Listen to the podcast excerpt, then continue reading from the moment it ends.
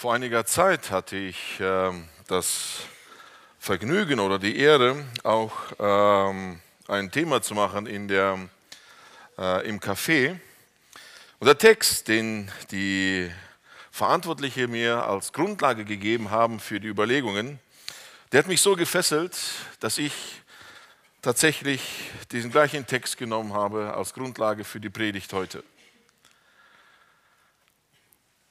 Mit den Geschenken ist es ja so, ähm, ich glaube, in unserer Welt, in der wir leben, hier besonders in Deutschland, ist es nicht so, dass jedes Geschenk mit großer Freude angenommen wird.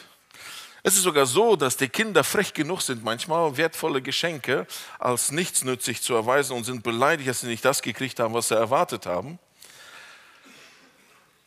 Und ich habe mich auch manchmal gefühlt so wie ein Partycrasher, weil ich den Eindruck hatte, dass Weihnachten für uns das Drumherum ist, nicht der Kern dessen, worum es dort eigentlich geht.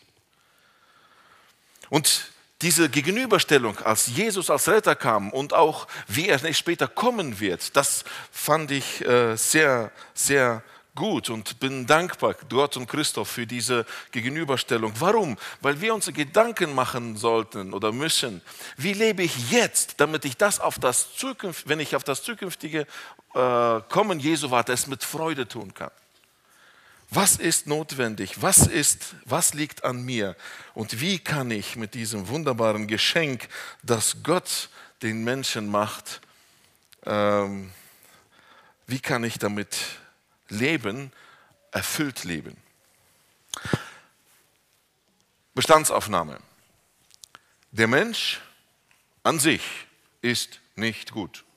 Also falls das eine Überraschung ist, die Bibel bezeugt, der Mensch ist böse. Und das ist absolut gemeint. Es gibt keinen einzigen Menschen, außer der Gottmensch Jesus Christus, der, es tatsächlich, der tatsächlich gut war. Es gibt keinen normalgeborenen Menschen, der gut ist. Selbst wenn er Ziele sich macht und äh, Großes vornimmt und äh, versucht, die Welt umzukrempeln, er kann aus seiner Haut nicht raus. Was dabei rumkommt, ist nur am Anfang vielleicht ein bisschen gut, später wird es zum Bösen umgekehrt. Egal welche Idee der Mensch hat, am Ende scheitert er an sich und seiner Sünde. Das Problem ist, dass der Mensch ohne Hilfe von außen es nicht hinbekommt, sich selbst aus, dieser, aus diesem Teufelskreis herauszubegeben. Ihr kennt vielleicht die Stelle aus Römer, wo wir ein, ähm, ähm, eine theoretische oder eine rhetorische Frage gestellt bekommen. Ähm, was wollen wir? Er ist sogar, er, also Gott, der sogar seinen eigenen Sohn nicht verschont hat, sondern ihn für uns alle hingegeben hat. Wie sollte er mit ihm uns nicht alles schenken? Das Dumme ist immer nur, dass das, was Gott schenkt, manchmal wir so gar nicht haben wollen, denn wir wollen was anderes. Was schenkt denn Gott? Wenn Gott ein Paket schnüren würde, ein Geschenk, was in einem Geschenk rein was, was macht Gott da rein? Als erstes macht Gott dort das Gesetz rein. Viele sagen, was soll das denn? Das offenbart ja meine Sünde, richtig? Gott legt das Gesetz hin und zeigt uns, wer du bist. Und deswegen wissen wir, dass wir böse sind. Aber nicht nur das, er sendet den Sohn geboren durch eine Jungfrau, der in einer Krippe, in einer Windel rumliegt am Anfang, damit uns Rettung widerfährt. Jesus lebt ein Leben, wie Gott es sich wünscht, wie Gott es geplant hat, als er das Gesetz machte.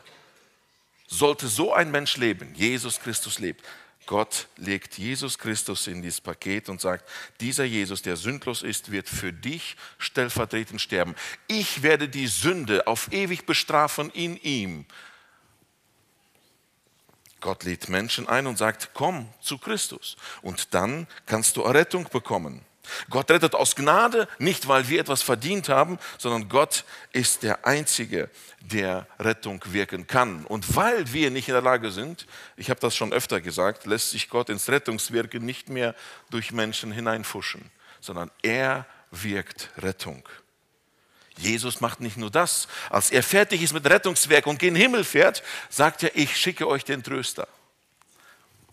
Und dieser Tröster kommt Und er lebt in uns und gibt uns Zeugnis darüber, dass wir Gottes Kinder sind. Er leitet uns in alle Wahrheit, offenbart uns sein Wort. Wir können hinter die Fassaden blicken. Wir können den Blick über unseren Tod hinaussehen.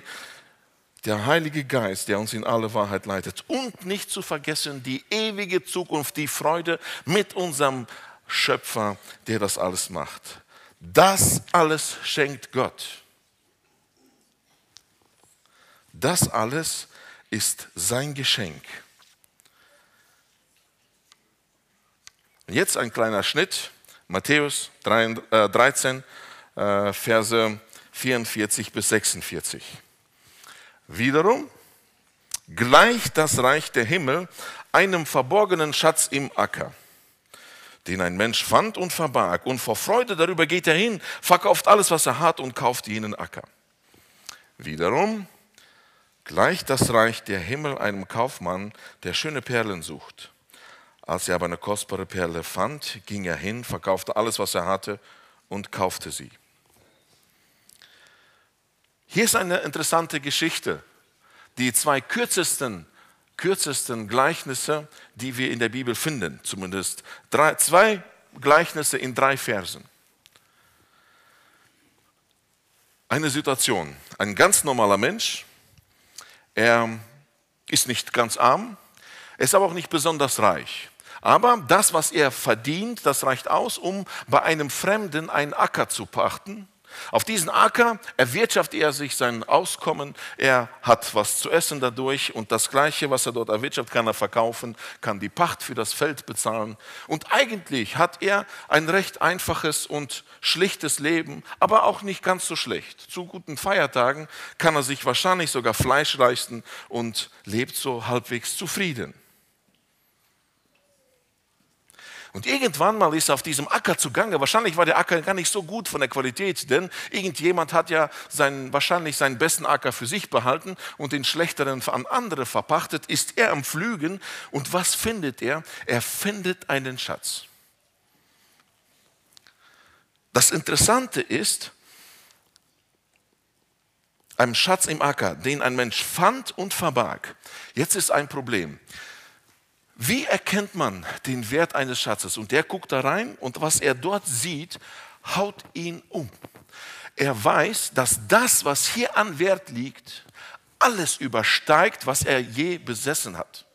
Er weiß, dass dasjenige, was da drin ist, nicht nur sein jetziges Auskommen sichert, sondern darüber hinaus. Natürlich verstehen wir, dass es hier nicht um Gold und Silber geht. Es ist nur ein Bild. Dieser Ackerflüger, der eigentlich damit gar nicht gerechnet hat, wird überrascht von, einer, von einem Geschenk, von einem Schatz. Und wir sehen, dass er vor Freude darüber, was er da gefunden hat, buddelt er das Loch zu. Denn das Recht war folgendes. Er durfte den Schatz nicht heben, weil es nicht sein Acker war. Er konnte den Schatz nach dem damaligen Recht nur dann nehmen, wenn es sein eigener Acker ist. Und das Interessante ist, voller Freude darüber, dass er das gefunden hat, geht er hin und verkauft alles, was er hat. Nichts von dem, was er hat, behält er. Verkauft alles, macht zu Geld, geht zu dem Pächter und sagt immer, ich hätte gern das Feld gekauft. Der Pächter hat wahrscheinlich nicht unbedingt ähm, Not dann zu verkaufen, verdient sich wahrscheinlich noch und äh, verkauft über Wert, aber diesem Menschen ist das egal. Er kauft sich diesen Acker. Warum? Weil darin der Schatz liegt, der über alles geht, der unausschöpflich ist. Eine andere Geschichte. Ähnlich, diesmal ein anderer Mensch, nicht so ein einfacher Typ, wahrscheinlich ein wohlhabender Mensch, jemand, der Zeit hatte und Geld hatte, rumzureisen, der hat das Beste vom Besten rausgesucht, er ist er hat gehandelt mit den wertvollsten Schmuckstücken der damaligen Zeit. Man sagt ungefähr, es gab ein paar äh, Perlen in der damaligen Zeit, ähm, insbesondere die da was mit den Kaiser von Rom und mit Kleopatra zu tun hatten, die hatten einen Schätzwert, eine Perle von ungefähr 20 Millionen Euro, wenn man es umrechnet in heutige. Manche Schätzungen gehen sogar bis 60 Millionen Euro. Und dieser Kaufmann, er hat er ist etwas anders. Er ist ein Fachmann in Perlen und diese Perle, äh, er sucht eine ganz besondere. Er möchte die eine Perle finden, die alles andere übersteigt. Und deswegen fährt er rum. Er kennt alle Verkäufer, er kennt jeden Markt, wo das gehandelt wird. Er kennt jeden, ich weiß nicht, ob es damals Perlentaucher schon gab. Ähm, angeblich soll Alexander der Große das wohl ähm, zum ersten Mal eingeführt haben. Aber er versucht dann, äh, er kennt diese Leute und er sucht die eine Perle. Und irgendwann mal hat er Glück, dann sieht er eine Perle von sich. Als Fachmann weiß er, was er vor sich hat und sagt, das gibt's doch gar nicht. Wieso hat diese Perle noch keiner weggekauft? Und als er merkt, was er vor sich hat, sagt er, das will ich unbedingt haben. Ich habe keine Ahnung, ob er, eine, äh, ob er äh, dort etwas hinterlegt hat, eine äh, Vorzahlung, damit diese äh, Perle zurückgelegt wird, ist vollkommen egal. Und dieser reiche Mann, der wahrscheinlich nur, nicht nur in einer Stadt Besitz hat oder der in vielen, der reich wohlhabend ist, der braucht nicht nur einen Tag, um seine Hab und Gut zu verkaufen. Aber auch da merken wir, als er das findet, was er unbedingt haben will, verkauft er alles. Er verkauft alles, was er hat, um dieses eine zu besitzen. Natürlich verstehen wir, wenn wir ein bisschen was von Wirtschaft verstehen, das ist nicht ein Beispiel dafür, denn wenn er alles verkauft, dafür eine Perle kauft und die Perle behalten will, hat er ja kein Geld zum Leben. Also geht es nicht um diese finanziellen Geschichten und diesen, in diesen unseren Zeiten, wovon wir leben. Es geht um etwas anderes, er soll etwas darstellen. Er findet etwas, was unerreichbar an Wert hat. Und als er das kauft, ist für ihn alles erreicht, was er erreichen wollte. Jetzt freut er sich dessen. Nochmal zurück vielleicht zu, unseren, äh, zu unserem Geschenk, was Gott gepackt hat was Gott den Menschen gegeben hat in Jesus Christus, wie Gott das geformt hat in dem Leben Jesus Christus und erwirkt hat Rettung für uns alle. Dieses wunderbare Geschenk, was manchmal übertüncht wird mit dem ganzen Drumherum und Essen und Geschenke und einander beschenken und enttäuscht sein. Zwischen diesen zwei kommen als Retter und auch als Richter irgendwann mal, dürfen wir nicht vergessen dieses Geschenk Gottes. Und ich würde das so sagen, dieses Geschenk Gottes liegt nicht einfach rum. Ich kann es nicht einfach nehmen. Es gibt mehrere Situationen, wie der Erste, der nicht sucht. Er arbeitet in seinem ganz normalen Leben, geht rüber und irgendwann stolpert er über dieses Geschenk, über diese Gnadengabe Gottes, über das, was wertvoller ist als sein Leben und in die Ewigkeit hineinwirkt und sagt, das muss ich haben. Und er macht alles, verkauft alles, was er hat und kauft sich den Acker. Genauso der andere, als er die Perle endlich findet, ihm ist vollkommen egal, ob er vielleicht übers Ohr gehauen wird, wenn er etwas verkauft. Wichtig ist, das muss ich besitzen und er sucht danach. Und ich denke, dass das Reich Gottes, die Errettung, das Geschenk Gottes auf so zwei verschiedenen Arten gefunden werden kann. Jemand, der nicht sucht und doch schenkt Gott Gnade und wir erkennen, das muss ich haben, denn es hat Ewigkeitswert. Und die Leute, die suchen nach dem Sinn des Lebens, die wollen endlich mal das leben, wofür sie gemacht sind und nicht sich tausend Ideen und keine davon ist wirklich erfüllend erzählen lassen, was der Sinn des Lebens ist. Er sucht danach und er findet in Christus, in diesem wunderbaren Geschenk, das, was er braucht, was in die Ewigkeit hineinwirkt. Und jetzt sieht er das zweite kommen und es schreckt ihn nicht. Warum? Denn es ist das, was er wollte, nämlich im Reich Gottes das Leben, wofür Gott ihn gemacht hat. Wofür hat ihn Gott gemacht? Doch nicht um Geschäftsmann zu sein, um reich zu sein, um dieses Leben irgendwie am besten durchzukriegen, sondern Gott hat den Menschen zur Gemeinschaft mit sich und zu seiner Ehre gemacht. Und indem man diese beiden Männer vergleicht, indem man sich die anschaut, merkt man, so kann dieses wunderbare Geschenk, der Schatz, der von jedem persönlich gehoben werden kann und muss gefunden werden. Wir merken hier, ja, die Familien werden ausgeklammert. Natürlich ist das nicht dieses wirtschaftliche Verkaufen alles. Aber wichtig ist, dass beide komplett bankrott gehen, um diesen Acker bzw. den Schatz im Acker und die Perle für sich zu gewinnen. Sie lassen nichts aus, alles wird weggegeben. Und das ist eine Sache, die wir, wo wir uns jetzt prüfen können. Wenn du an Weihnachten denkst, an das wunderbare Geschenk Gottes, was er uns gegeben hat, es ist nicht schlimm, wenn du Besitz hast. Es ist überhaupt nicht schlimm, wenn du reich bist. Es ist überhaupt nicht schlimm, wenn dein Hab und Gut wirklich ähm, äh, groß ist. Aber die Frage ist, bist du gelöst davon?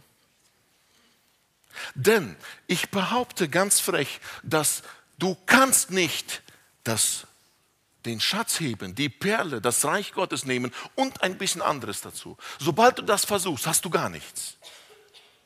Nicht den Acker nicht den, und auch nicht die Perle. Das Reich Gottes ist so, wenn ich nicht, und Jesus sagt das in vielen Sachen, wer Vater, Mutter, Kind, Frau mehr liebt als mich, ist meiner nicht wert. Sind wir uns bewusst, vielleicht, hoffentlich brauchen wir das nie tun, aber sind wir uns bewusst, haben wir uns innerlich davon gelöst, dass alles dahingegeben, äh, gegeben, dahingegeben werden muss, um diesen Schatz für ewig, ewig zu haben. Habe ich verstanden, dass das, was ich besitze, gut ist und ein Geschenk Gottes sein kann, aber es kann auch der Fallstrick sein, an dem ich diesen Schatz nicht heben kann. Wisst ihr, diese äh, Himmelreichsgleichnisse, sie erzählen immer nur einen kurzen kleinen Aspekt dessen, was wir im Reich Gottes erleben. Da gibt es dieses äh, Sehen zum Beispiel auf die vier verschiedenen Böden. Dann gibt es das Sehen, wo dann nachts kommt der Feind und sieht was dazwischen. Und alle haben so einen kleinen Aspekt, der uns immer wieder hilft. Und hier in diesen beiden sehen wir, so ist Jesus Christus, der Gottes, der, der das Gottesgeschenk ist, so kann es gefunden werden. Mancher sucht und findet und wer nicht sucht, hat auch die Chance, diesen Schatz zu finden. Das ist doch eine tolle Botschaft. Es ist doch eine frohe Botschaft an uns alle. Niemand von uns wird dieses Angebot äh, nicht unterbreitet bekommen. So glaube ich, dass jeder Mensch die Chance bekommt, ob sucht oder nicht sucht, dieses zu finden. Die Frage ist, was mache ich damit? Einfach nur, um ein bisschen ähm, den Ernst der Notwendigkeit hervorzuheben, dass wir diesen Schatz heben sollten zu Gottes Ehre und zu unserer Rettung. Wenn wir weiterlesen, gibt es noch ein Himmelreichsgleichnis. Ähm, äh, und das geht dahin, was wir vorhin schon gehört haben, wenn Jesus das zweite Mal wiederkommt. Wiederum gleicht das Reich der Himmel einem Netz, das ins Meer geworfen wird und alle Arten von Fische zusammenbrachte. Gemeint ist ein Schleppnetz. Ein Netz, was man ins Meer wirft und der praktisch alles, was auf dem Weg ist, wird rausgenommen. Nichts kann diesem Netz entgehen. Und dieses Schleppnetz, was praktisch im Meer der Völker alles an, den, an das Ufer holt, als es voll war, zogen sie es ans Ufer, setzten sich und sammelten die Guten in die Gefäße und die Faulen warfen sie weg. Ein Beispiel, natürlich ein Bild, ein anderes Bild für die Engel, von denen wir heute schon gehört haben, die diese, die Heiligen zusammenbringen werden. So wird es am Ende der Weltzeit sein. Jetzt kommt eine kleine Erklärung von Jesus. Die Engel werden ausgehen und die Bösen aus der Mitte der Gerechten aussondern und sie in den Feuerofen werfen. Dort wird das Heulen und Zähneknirschen sein. Jesus spricht zu ihnen. Habt ihr alles verstanden? Sie sprachen zu ihm, ja Herr.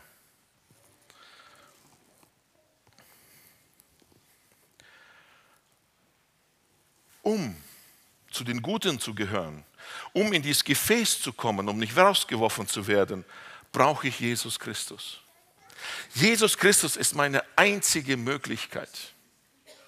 Für diejenigen, die wir uns für Christen halten und sagen, ich bin ein Kind Gottes und ich folge Jesus nach, prüfe dich selbst. Wie viel von dem, was du noch besitzt, hältst du in der Hinterhand fest? Bedenke, das ist eine große Gefahr. Löse dich innerlich von allem, was du hast und bist und gib es Gott ab. Wenn Gott dir Gnade schenkt, dann genieße alles, was Gott dir gibt. Und es ist überhaupt kein Verbrechen, wie gesagt, Hab und Gut zu haben. Nur bedenke eins, dieses kann dir ein Stolperstein sein. Und es ist wichtig, die Nachfolge kostet dich alles. Und Gott ist kein billiger Retter, der, naja, deine 50 Prozent nehme ich. Das funktioniert nicht. Gott möchte dich ganz haben und deswegen musst du alles loslassen. Manchmal hat Gott auch die Eigenschaft, uns in Situationen zu fühlen, wo wir das schon mal trainieren können, wenn wir das nicht innerlich machen oder vor Gott nicht machen. Aber das kann manchmal schmerzhaft sein. Aber selbst dann, wenn du Christ bist, hadere nicht damit, dass es dir schlecht geht. Frage dich, wie Gott bei Hiob gefragt hat, als er mit ihm sprach am Ende des Gesprächs und sagte, Hiob, wo ist meine Ehre? Wo bist du, der mich ehren soll? Denn du bist dazu da, du bist dafür geschaffen, Gott zu Ehre zu leben. Und deswegen auch die Frage an dich. Wenn du dieses Christsein lebst und vielleicht haderst mit der Situation, vielleicht ist die Gesundheit nicht so gut, vielleicht deine Frau, dein Ehemann nicht der geistliche Führer, der er sein sollte, die Frau nicht die Unterordnerin, die es in der Bibel steht. Die Frage ist gar nicht, ob das, die Frage ist ganz einfach. Hast du dich gelöst von dem allen und lebst du nur für diesen einen Herrn?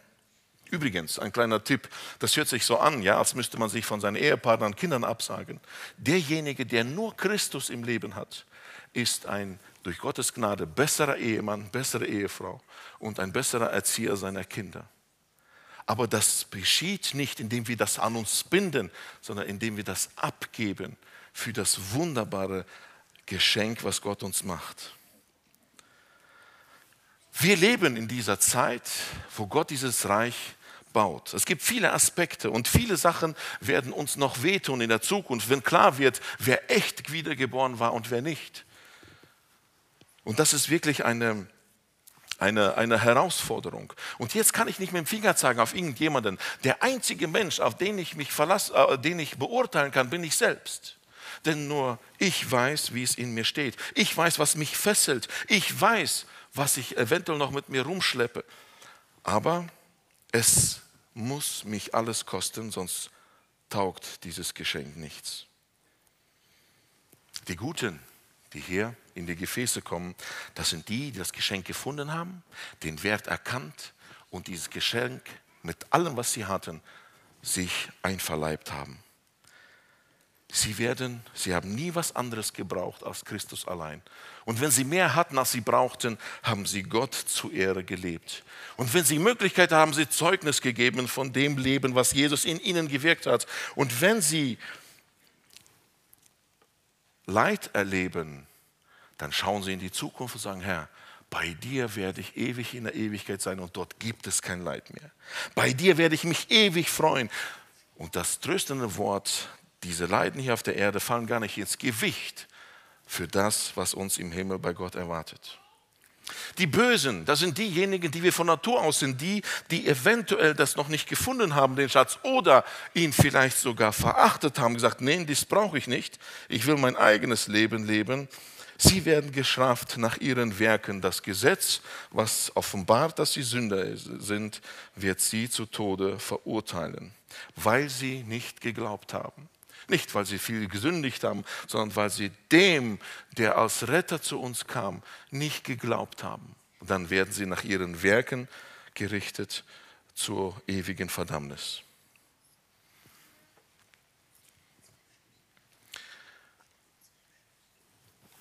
Manchmal wünschte ich mir, Gott würde uns aus irgendeinem Grund oder durch irgendeinen, weiß ich nicht, äh, Umstand uns dieses normale Weihnachten mit den viel Feiern wegnehmen. Warum? Dann würde nämlich sichtbar werden, wer wirklich Weihnacht feiert und wer einfach nur einen Grund hat, um zu feiern. Und ich habe den Eindruck, dass Gott uns zum Beispiel auch durch diese, diese, diese Corona-Geschichte einen, einen kleinen Tipp gegeben hat, worauf wir uns ausrichten sollen.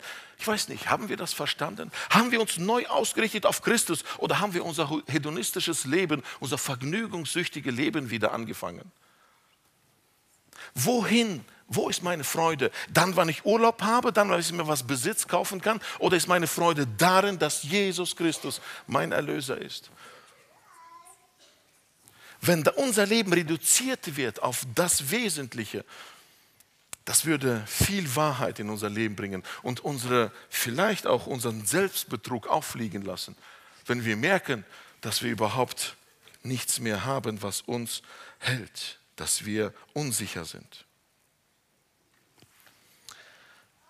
Jedem Einzelnen von euch wünsche ich, dass ihr diesen Gedanken mitnehmt.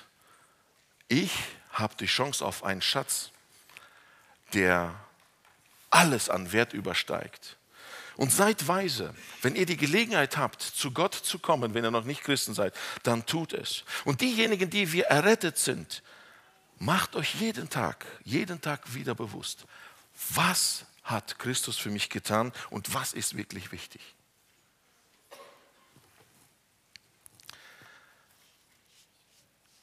Die Rettung, die kostet uns nichts. Da hat Jesus mit seinem Leben bezahlt und Gott hat ein Rettungswirken gewirkt. Aber die Nachfolge kostet uns alles. Und wenn nicht, dann haben wir gar nichts. Und ich denke, das ist eine Warnung an uns und ein, äh, hoffentlich etwas zum Nachdenken, damit, wenn wir gleich viele Geschenke verteilen, viele Geschenke bekommen, dass wir dies als das sehen, was es ist.